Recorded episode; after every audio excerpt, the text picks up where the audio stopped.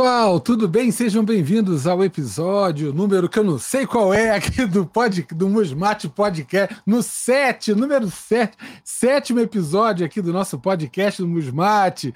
Estou aqui, sou o Carlos Matias, estou aqui hoje com o Super Hugo Carvalho, como nos, nos seis episódios anteriores, e hoje estamos com o poderoso chefão, super chefe Jack Box, aqui pres, presente conosco aqui dizer saudar o pessoal que está no chat presente assistindo a gente, tá? O Sebastião Rodrigo, a Caroline Desabato, bem-vindos vocês aí. O pessoal está chegando aqui, é, chegando para para assistir o nosso podcast. Só avisar o pessoal que é, o, o podcast de hoje ele será é, falado em inglês em boa parte do, do, nosso, do nosso podcast. A gente vai estar tá falando em inglês. O professor Jack Boss ele, ele é, é fala a língua inglesa, então acho que é a melhor maneira da gente conduzir a essa nossa experiência. A gente espera no futuro é, incluir legendas. Então, se você estiver assistindo, a gente vai talvez no futuro incluir alguma, algumas legendas para você poder assistir aqui no YouTube. E aí, posteriormente, uh, o áudio desse podcast vai estar disponível também no nosso podcast lá no Spotify. Pessoal que não conhece, visita o nosso podcast lá no Spotify, Musmate Podcast, não tem erro. Então tá, pessoal, ó, o Carlos Almada presente aqui. Carlos, obrigado pela presença. Um abração para você, Vitor Peçanha, a Caroline, o Sebastião, todo mundo. Mas, sejam todos bem-vindos. Então, welcome, Professor Jack Boss. It's, it's a great honor to have you here with us. I will pass the word to Hugo. He is going to introduce you.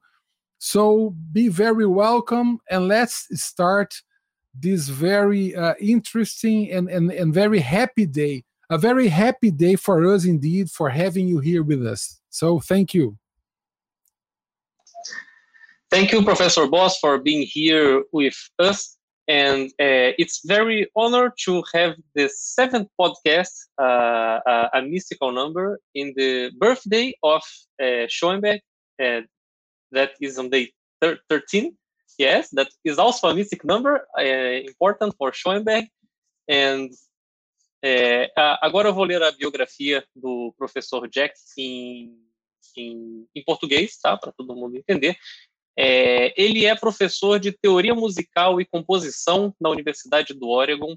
Os seus principais interesses de pesquisa estão em motivo, harmonia e coerência a longo prazo na música de Schoenberg o seu primeiro livro, Schoenberg's 12-Tone Music, Symmetry and the Musical Idea, foi publicado pela Cambridge University Press em 2014.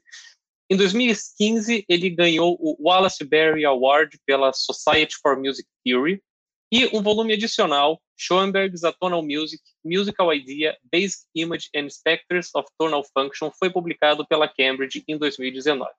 Tem um terceiro e último livro nessa trilogia, que é sobre a música tonal de Schoenberg, Schoenberg's Tonal Music, Depictive Text Painting and the Birth of the Musical Idea. Está sob contrato com a editora de Cambridge e deve ser completo até 2024 ou 2025. O Jack Boss é especialista, né, como a gente já falou, na obra de Schoenberg, publicou diversos artigos na música, é, sobre a música de Schoenberg, entre outros tópicos, e apresentou sua pesquisa em todos os Estados Unidos, bem como na Inglaterra, Irlanda, Canadá e Brasil. E para fechar com chave de ouro, em abril de 2020, ele deu a primeira apresentação virtual do Seminário de Teoria e Análise Musical da Universidade de Oxford. Então, é, acho que não tinha forma melhor da gente fechar essa sequência de podcasts pré-congresso, né, com chave de ouro, com o chefe aqui para falar para a gente sobre simetria na música de Schoenberg. So now we'll turn our brains again to another language. It's quite difficult for me. I need to, to, to reshape my, my, my, my synapses and my neurons. but I think we can start with the brief presentation that Jack will bring to us about the, the, the Schoenberg's Opus 33, and we'll have some discussion about it. Okay, so I'm unmuted. You can hear me? Yes, we All can right. hear you. So, So yeah, th- thank you so much for inviting me to the to the podcast, and I'm I'm grateful for the opportunity to talk a little bit about um, my presentation that I'll be giving in October, and also the book um, on Schoenberg's twelve tone music. Back in 1992, I published an article on Schoenberg's music that applied concepts from his theoretical writings to the analysis of his music. The article was called Schoenberg's Opus 22 Radio Talk and Developing Variation in Atonal Music. And the idea behind that was to take a number of his ideas about developing variation and adapt them for the motivic analysis of one of his songs. Because it's always been my interest um, to sort of go back to the words or the ideas of the composer in trying to analyze a, a musical piece. But one concept that I was having a little bit of trouble figuring out was this concept of musical idea, or musikalische Gedanke, as he called it in German. Um, many scholars who use that term, musical idea, who, or who used it back in the 1990s, wanted to limit it to musical motives or themes, while there were other scholars who wanted to understand it in a more broad, general way as some vague expression of the essence of a piece of music. Um, but I was seeking a both broader and more specific meaning for musical idea. I wanted to use it as a large analytic framework to organize the details of a whole piece. Nine years later, um, Allen Forte, who was my teacher and advisor, um, gave me the opportunity to write a survey of Schoenberg's 12 tone music. And I started work on a manuscript that I was calling the musical idea in Schoenberg's 12 tone music. It would show that eight or nine different 12 tone pieces from different parts of Schoenberg's career all had one important feature in common the use of a musical idea as a, as a large analytic framework. In 2014, Cambridge University Press published the book, which was eventually called Schoenberg's 12 tone music, symmetry, and the musical idea. And here's a, my copy of it. Um, my book explains Schoenberg's musical idea as a three part process. A musical problem of some kind is presented at the beginning. That problem is elaborated through the course of the piece, and then there is a solution of the problem at or near the end. Very often, the problem at the beginning of a piece involves some kind of symmetrical pitch or interval pattern that is either presented outright or suggested, and then gradually obscured. That's why I added the word symmetry to my, to my title. The elaboration of the problem involves Schoenberg replacing the first symmetrical pattern with a different one, a sort of alternative fact, if you will. But at or near the end of the piece, the first pattern returns and shows how the forces that had obscured it, including the alternative fact pattern, can be used to support it. Schoenberg's piano piece, Opus 33A, is a concise example of a musical idea that involves obscuring, replacing, and recapturing a symmetrical pattern.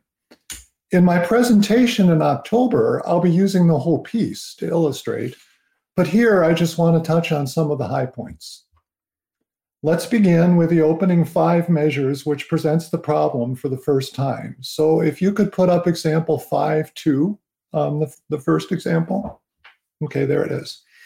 So the first two measures in this piece present a symmetrical shape, which I'm going to call the palindromic ideal. What I mean by that is that the six chords create a series of intervals that is both horizontally and vertically symmetrical. And that, that's represented by the numbers in bold between the pitch class numbers. Um, from the bottom, they go 155, 423, 623, 326, 324, 551. The first and sixth chords mirror each other vertically, as do the second and fifth, and the third and fourth. So, the other thing you should notice about measures one and two is that to create all this intervallic symmetry, it's necessary for Schoenberg to jumble the order of the rows, to take the or, take the rows out of order. Um, P10 takes the rows out of order in the second and third chords, as you can see from the crossing lines in the pitch class map. And RI3 changes the row order in the first and second chords. So this is the problem. If we want symmetrical intervals, we have to change the order of the row. If we have an ordered row, we can't have symmetrical intervals. Or maybe we can. Measures three to five suggest that there's a conflict between um, symmetrical intervals and row order. Um, row order and symmetrical intervals aren't compatible. In this passage, three to five, the rows go in order. We have Ri3 in the right hand and R10 in the left hand. In the score, they cross over each other at the end, but in my pitch class map, I've kept them separate from each other. The intervals created vertically here do not yield a symmetrical pattern like that of measures 1 to 2. Instead, we have a weaker kind of symmetry. The set classes in measures 3 to 5 are horizontally symmetrical. 423, and here I'm using Forte numbers, but you can also read this if you like as 0257. Um, 423 begins, and then 41, 0123, and 410, 0235 and then we have 410, 41, and 423. So it goes backwards on itself. It's, it's horizontally symmetrical. Um, I think this symmetry is audible. You can hear it. It gives us a perfect fourth chord at the beginning in measure three, and at the end um, in measure five, it gives us another perfect fourth chord. And the second and fifth chords are chromatic sets, so I believe those are audible as well. But still, this pattern is certainly more abstract than the symmetries of measures one to two. It's not complete intervallic symmetry, it's just set classes that are, that are symmetrical. So I don't have examples for the measures following measures one to five. Um, that's measures six to 13. But I'll summarize quickly what they do. They, they contain two variations on the opening gestures, which increasingly disrupt their intervallic and set class symmetries through rhythmic displacement. Um, certain notes are moved forward in time, certain notes are moved back in time, and that destroys all the symmetries that we've just seen. And so, what this means is that during the first 13 measures, and uh, by the way, I hear the first 13 measures as the first theme in a sonata form. Um, the problem regarding symmetry and row order and whether they can coexist or not is made worse. Okay, that problem is elaborated. In response, Schoenberg suggests a different kind of symmetry, and this is in what I call the second theme, which begins at measure 14. So if you could put up um, example 5-5, that's the second theme. Okay, there it is. So in this theme, the right hand provides several horizontally symmetrical pitch structures um, you can see them underneath the brackets in the pitch class map. So first we have 10, 5, 0, 11, 6, 9, 11, 0, 5, 10 in measure 14. And those are all pitches now instead of intervals. And then that same pattern repeats in measure 15. And then in measure 16 and 17, we have 1, 3, 7, 8, 3, 1. And that's presented mostly as vertical pairs, but it's still a symmetrical pattern. Um, and then in measure 18, we have 2, 4, 7, 8, 4, 2, which again is presented as, as vertical pairs, but it's, it's still symmetrical. Like I said, all of these palindromes are marked with brackets. But this type of symmetry doesn't work either. It doesn't contribute to the row order. Um, it causes the rows to turn around in the middle and not complete themselves until later in the passage. In fact, this second type of disagreement between horizontal pitch symmetry and row order becomes even more destructive, even more disruptive in what I call the closing theme, and that's measures 19 to 23. So if you could put up example 5, 6, the next one. Okay, so there's the closing theme. Now here, especially if you look at measures 19 and 20, you can see that neither R10 in the right hand nor R3 in the left hand can complete itself. They're both incomplete rows.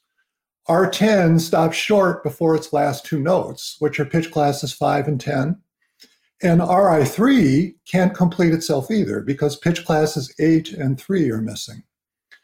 The reason these rows are incomplete is because the previous notes turned back on themselves to create pitch palindromes. 9611 1169 in the right hand. That one happens twice, and that's bracketed. And 74247 in the left hand, and that one happens only once. Horizontal pitch symmetry is certainly not the solution to our problem because it not only destroys the row order, but also makes the rows incomplete. So, what is the answer to Schoenberg's question? How can symmetry and row order coexist? In the recapitulation section, which starts at measure 32b, he solves the problem. Excuse me. he solves the problem using the original palindromic ideal for measures 1 to 2. Now, we won't look at the development section today. That's measures 25 to 32a. But the main characteristic, characteristic of that section is that he builds those six intervallically symmetrical chords up from larger and larger fragments.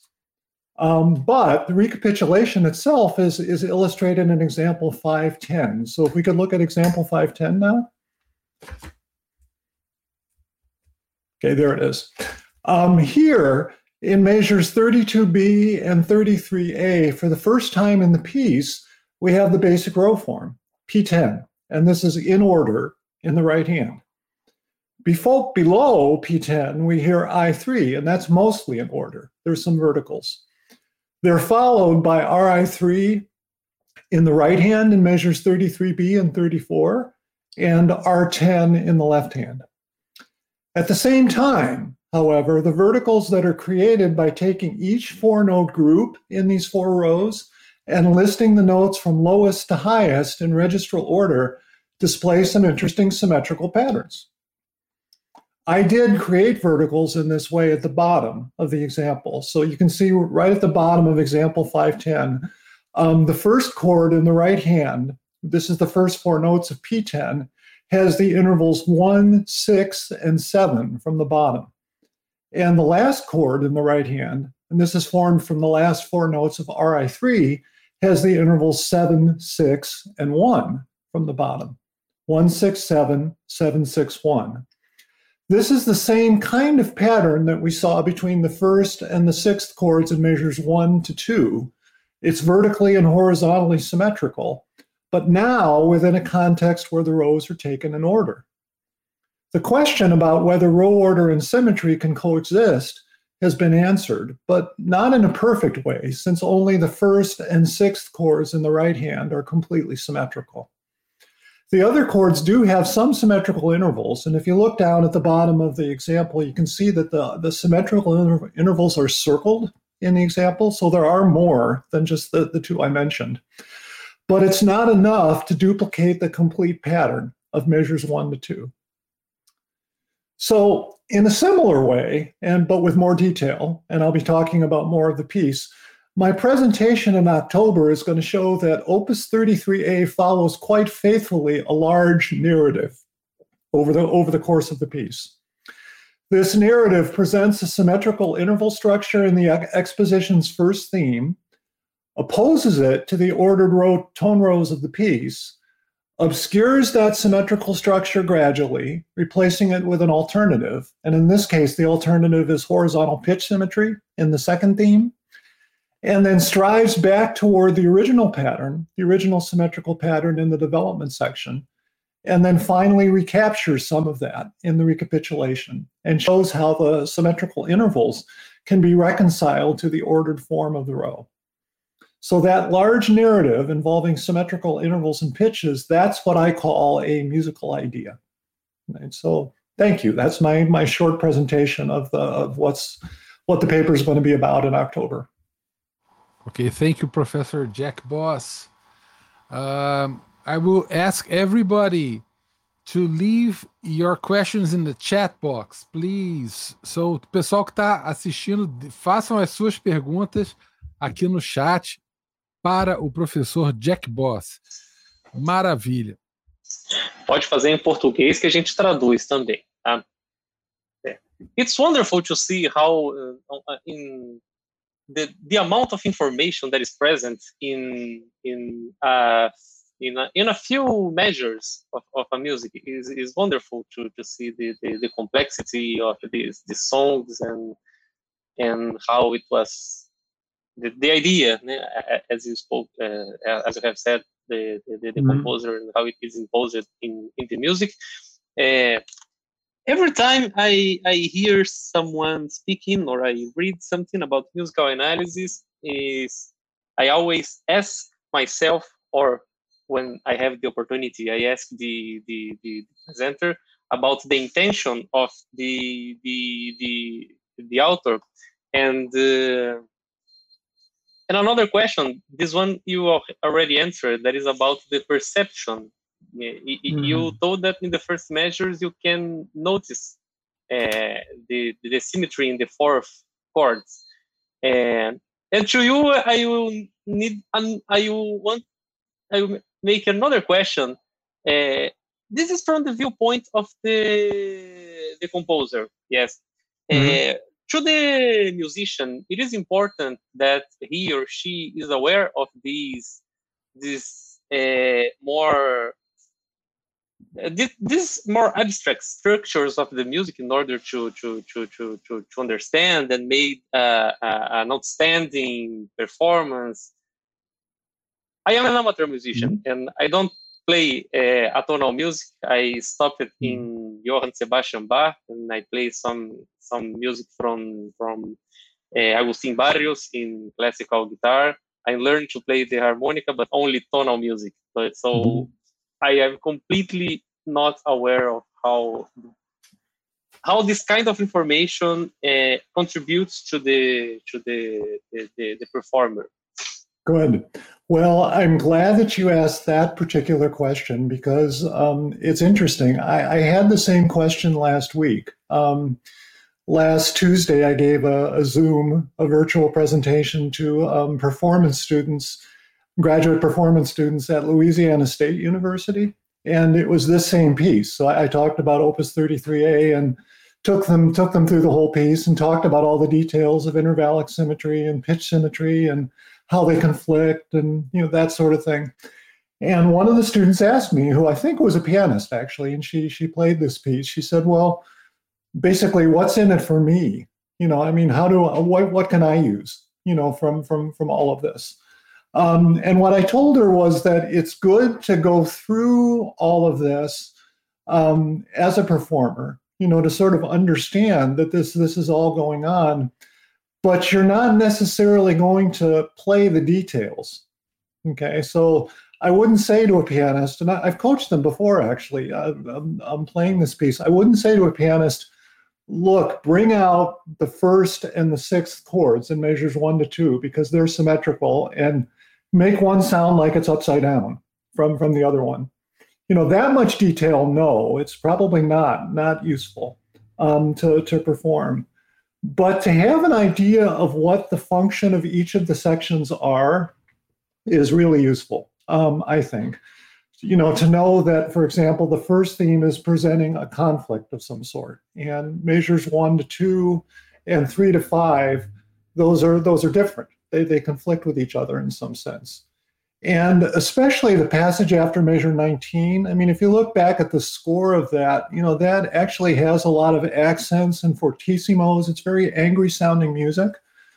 So if the pianist knows well that's the second symmetry and that's not working out so the, the reason the second pitch symmetry um, sounds so angry is because it's actually destroying the order of the row and it's it's it's making the row unable to complete itself so those fortissimos and those accents kind of have to do with well, that's the section in the piece that we're in right now. Okay, that's the second second solution to the problem, and the the second solution to the problem isn't working. Okay, so also maybe when you get to measure 32 and you play the you play the um, recapitulation, the performer can not exactly play all the details necessarily, play all the intervallic details, but sort of have in mind that well this is the resolution. This this should sound more settled somehow. You know this this part of the music should sound a little bit more settled so as far as performance i think you know having an idea of where we're at in the narrative is, is really really useful to sort of make the performance sound a little bit more like it holds together like it holds together better so hugo you also asked me about intention And of course, this is a this is a question I get quite a bit when I when I present these analyses. Did Schoenberg do this on purpose? And the answer to that question always has to be I don't know. You know, because I never he died before I was born. Uh, you know, on the 13th. Um, and um, I never really had the chance to talk to him, although I've talked to some of his students, um, and they, they've Patricia Carpenter particularly, and they, they've said some very suggestive things. Um, but I have the sense that as an analyst, I'm using this as a framework, this whole notion of conflict and resolution as a, as a framework.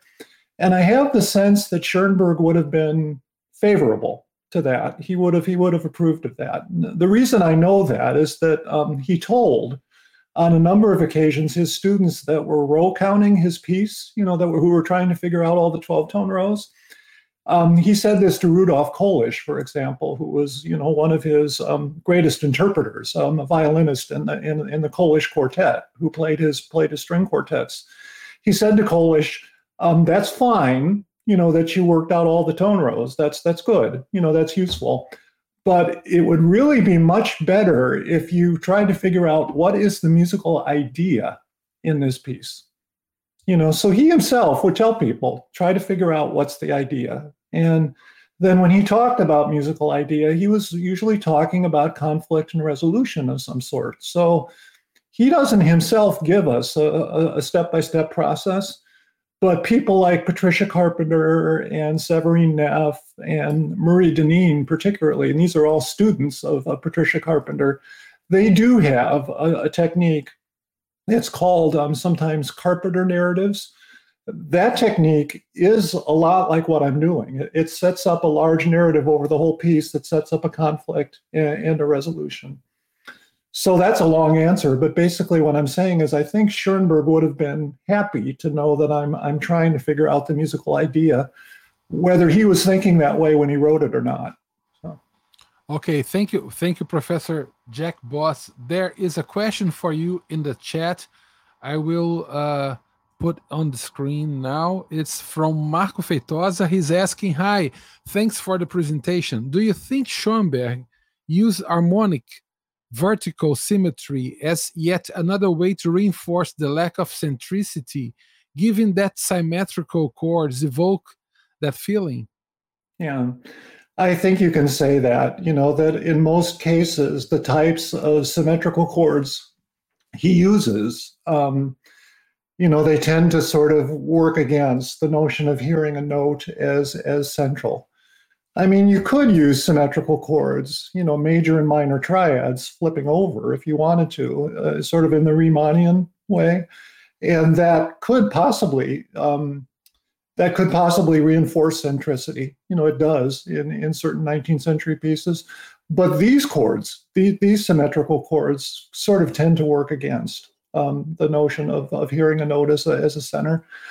Um, the main point I'm trying to make is that they not only reinforce the lack of centricity, but they replace the lack of centricity. So it's creating a musical logic which is like certain tonal pieces. It has conflicts and resolutions, you know, for example, but without the tonality. Okay, so he's replacing a tonal musical idea with another type of musical idea. And that large narrative, you know, is the thing that gives the gives the music its coherence in the absence of in the absence of tonal centricity. Okay, thank you, Professor. There's another question from Alex Didier, he's asking, as a composer, what sort of overlap might there be using a musical idea within 12 tone, a tonal, as well as strictly tonal music to develop a composition? So, well, thank you, Alex, and it's good to see you. Um, Alex is from the University of Oregon, so so one of my students, and we have talked about this before. Um, so it's a little bit of a softball, but but I'll I'll, I'll answer it. Um, essentially, I think in Schoenberg's music, his tonal music and atonal music and 12 tone music, these same narratives um, are the thing, they're the link that, that connects it all together. Okay, so he has tonal musical ideas. I think Hugo mentioned at the beginning, I'm working on a, a book right now the, on Schoenberg's tonal music, where I'm working out some of these. Um, so they also have conflicts and resolutions, but the conflicts and resolutions involve key areas, mostly foreign key areas that don't fit the, the home key. And they're contrasted to the home key. And then at the end, they are, are shown to be sort of, um, what's the word? They're um, functional within the home key. So they're brought back you know, like if you're in C major, for example, all of a sudden F sharp minor pops out, and that's a problem. But then at the end, he shows that F sharp is, is can be a functional chord, you know, within the orbit of, of, of C major.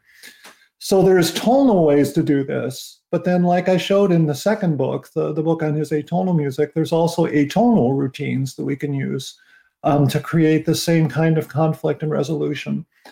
Um, and then finally, you know, what I talked about today and what I talk about in the 12 tone book is um, 12 tone, 12 tone ways to, to represent, you know, the same, the same narrative. So you could sort of relate it to Schoenberg's distinction between style and idea. He talked a lot about that in his in his writings. I think at the conference I saw that um, Ethan Haimo and Walter Frisch are going to be speaking, and they've written quite a bit about this, you know, the distinction between style and idea in, in Schoenberg. For me, atonal, tonal, 12 tone, those are all matters of style. Okay, that's the way that you work the piece out necessarily. But the idea is this large narrative that involves conflict and resolution. And regardless of whether the piece is tonal, atonal, or 12 tone, usually it's got this large pattern behind it that, that organizes it. And one of the purposes of my books is to try to show that an analysis that all all kinds of music can still project this this notion of musical idea. Okay, thank you, Professor Jack Boss. Marco Feitosa is uh, thank you for the for your answer. And what about if we listen to the piece now, what do you think? Yes, mm-hmm. sure. If you listen to it, okay. So yeah, yeah, Hugo asked me about that at the beginning. So, um, you know, how does this impact performance? How does it? Uh, what can we say about composer's intention? And then finally, how does this impact the listener of the piece? And again, I won't say that you know all of these details are immediately obvious to a listener because that's that's not the case. So we can't say as we listen to the piece, oh yeah, you know, there's the first six chords I can hear, 551, 623, 326. You know, there, there they are.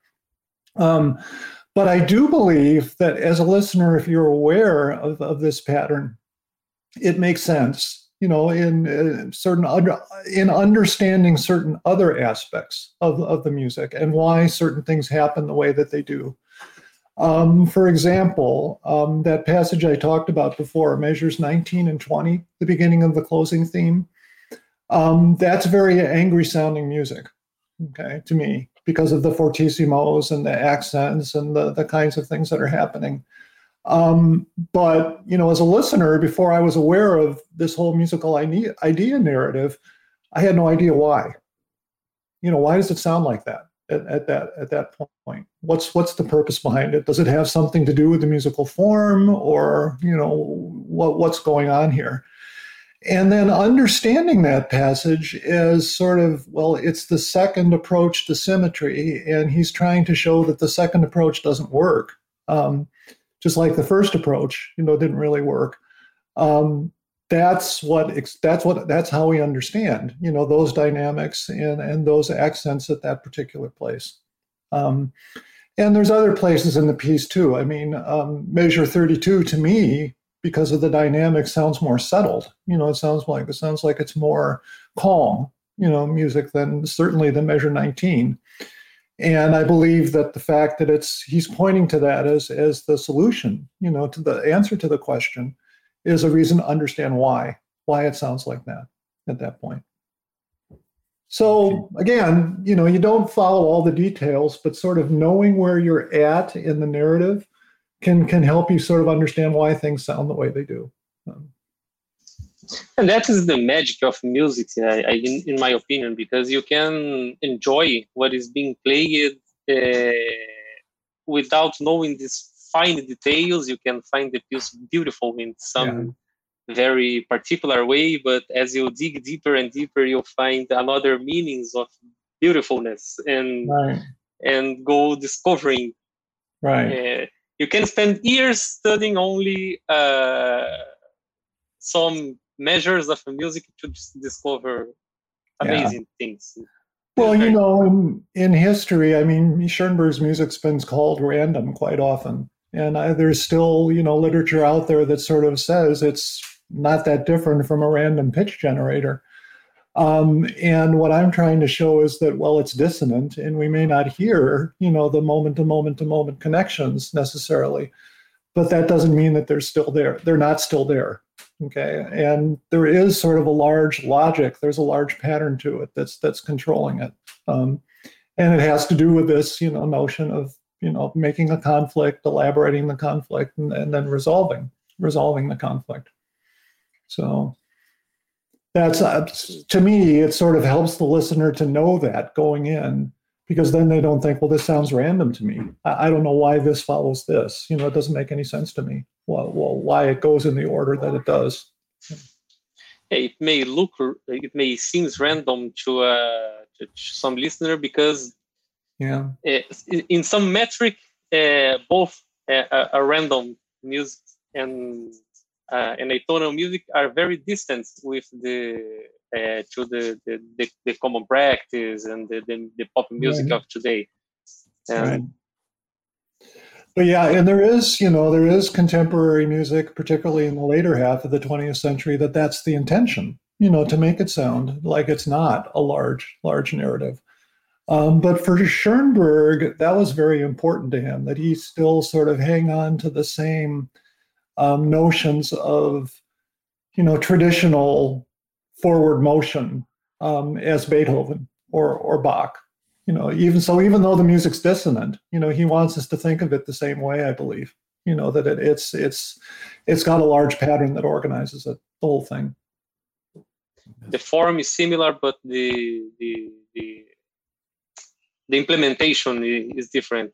Exactly. Yeah or you could say the idea is the same, but the but the style is different. So yeah, yeah. Okay, Jack, I'm. I want to ask you something that uh, probably you will consider a very naive question, uh, but uh, you know this podcast is um, it's a way we have to reach um, students that are on a graduate course in music sometimes they are on a math course mm-hmm. and they are on the frontier maybe trying to to uh, develop some work of research from mathematics uh, into music or from music into mathematics and i i would say that it's really nearly impossible not to find schoenberg when you think about music and mathematics. Mm-hmm. Anyone who really starts to research or to study uh, relations between music and math and goes beyond uh, acoustic or or th- how waves uh, they can be summed or or the mm. phase difference and and all that acoustic stuff to understand uh, uh, how chords sound, how they sum up, how they hey, they can bring tension. When you go beyond that, and mm-hmm. you go into composition, into aesthetic, into uh, a more intimate perspective of uh, mm-hmm. composing music, mm-hmm. and you join that and you relate that with mathematics in some way, you mm-hmm. will reach uh, uh, Schoenberg. It's mm-hmm. it's almost unavoidable, yeah. I would say. So my question finally is: Do you think that Schoenberg he is, of course, he is a, a music composer. But mm-hmm. do you think that Schoenberg is it's intentionally thinking mathematically mm-hmm.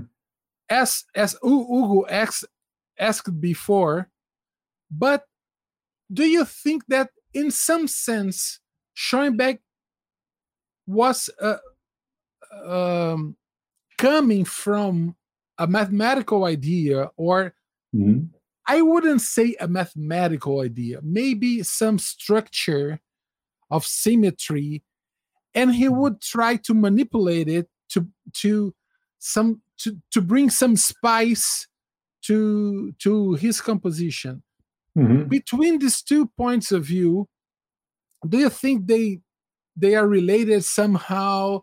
Which one mm-hmm. do you think maybe are maybe more probable to occur? Right. Yeah, this is a question I thought a little bit about. Um, you actually, when you invited me to, to speak at the conference, I thought, well, it's a music and mathematics conference. Um, so, what is it about you know my approach to Schoenberg's music that um, is mathematical necessarily? And I don't know if it's the same kind of relationship as we often see in American music theory in the in the 20th century and, and 21st centuries, where basically what we're doing there is we're kind of working out um, various well formulas or mathematical approaches that will model the relationships between chords or intervals or, or whatever the case might be, like David Lewin's work, for example, in, in group theory, um, where he you know sort of shows how certain aspects of group theory can model interval relationships, chord relationships, rhythmic relationships, dynamic relationships, what have you. It, that's why it's generalized because it can it can apply to anything.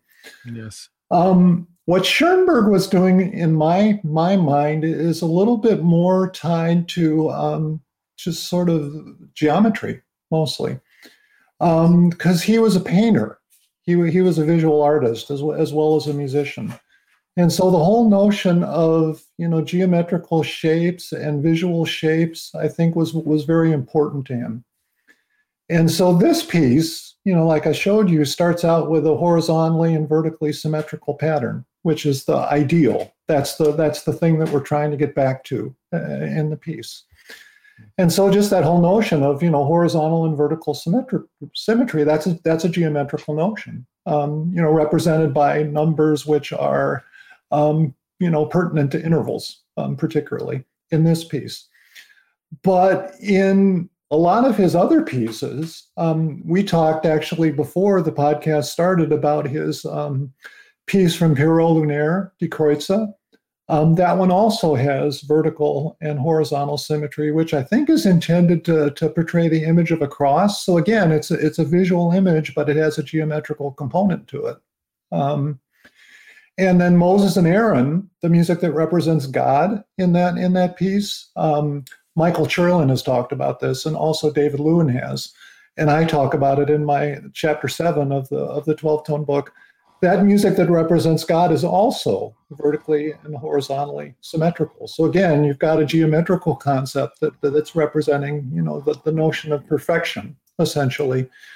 Um, and that piece is very, very interesting because in Moses and Aaron, you might know, you know, the story is basically that Moses can't really communicate God to the people, and he he sort of fails at the end. And aaron isn't really able to do it either. He can't he can't communicate god to the people completely either. Um, but aaron wins wins at the end and the people walk off the stage with with him and moses is left by himself but that idea that neither of them are completely able to communicate um, is represented by the fact that moses gets some of the symmetries but not all of them um, and aaron gets some of the symmetries but not all of them so they both have kind of like a partial picture of this horizontally and vertically symmetrical thing that you know that Schoenberg uses to represent God in in, in that piece. So that's a long answer, but I think it's really, in my understanding of it, I really think it has more to do with you know various shapes that can be represented geometrically, and then those were sort of the the um, the bases, you know, for these idea narratives that he creates and uh, that he creates in his music. Okay, Jack. Thank you. Yeah, it's a long story, but it's a very, very, it's a very a long answer, but it's a very, very long and complicated story being told in in the, the music of the, the these composers. Uh, yeah. Carlos Almada sent to me a question that he was not able to send in the chat, so okay. I will uh, read it. Uh, Professor Boss, thank you. Thanks for your clear presentation. Do you consider that symmetry is an aspect of Schoenberg's compositional thinking that was especially intensified in his atonal and serial phases, or it is also strongly present in his tonal music? Thank you. Mm-hmm. I was also I, I, was thinking about this question when you were answering Alex. Uh, that's a very very good question. So um, it is intensified in the atonal and and twelve tone music. Um, to a certain extent, it is present in the in the tonal music, but of course, it's um, tempered somewhat, you know, by the by the routines of tonal harmony. Um, so you don't see a lot of um, tonal progressions, for example, that you know go back on themselves. Uh, typically, they always move forward in in Schoenberg's music. But there are sometimes melodies and rhythmic patterns. I'm thinking, trying to think of an example right now, but I've run across these in the in the past. But you know, you can also look for them. There's examples of melodies and rhythmic patterns in his his repertoire in the tonal in the tonal music that do have that do have that particular quality. So it's there at the beginning. But like you suggested, um, as he moves into the atonal and 12 tone periods, it becomes much more important. And I, I think it kind of it kind of replaces um, tonality. Symmetry replaces tonality as kind of like a basic constructional principle in, in the atonal and the 12 tone music. Thank you. There is one last question from Patrick. Patrick Alves. He's asking Professor Jack Boss, what's the role rhythm plays on Schoenberg's compositions? Mm-hmm. Would it mm-hmm. be possible to use it in a way to reinforce those symmetries not quite noticeable, since rhythm is a more primitive kind of info?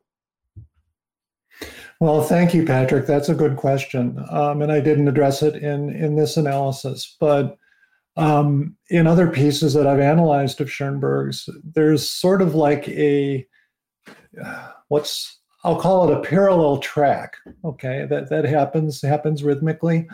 So a very good example of this is the um, Opus 15, number 11 song "Als wir hinter den beblümten Tore" from the Book of the Hanging Gardens.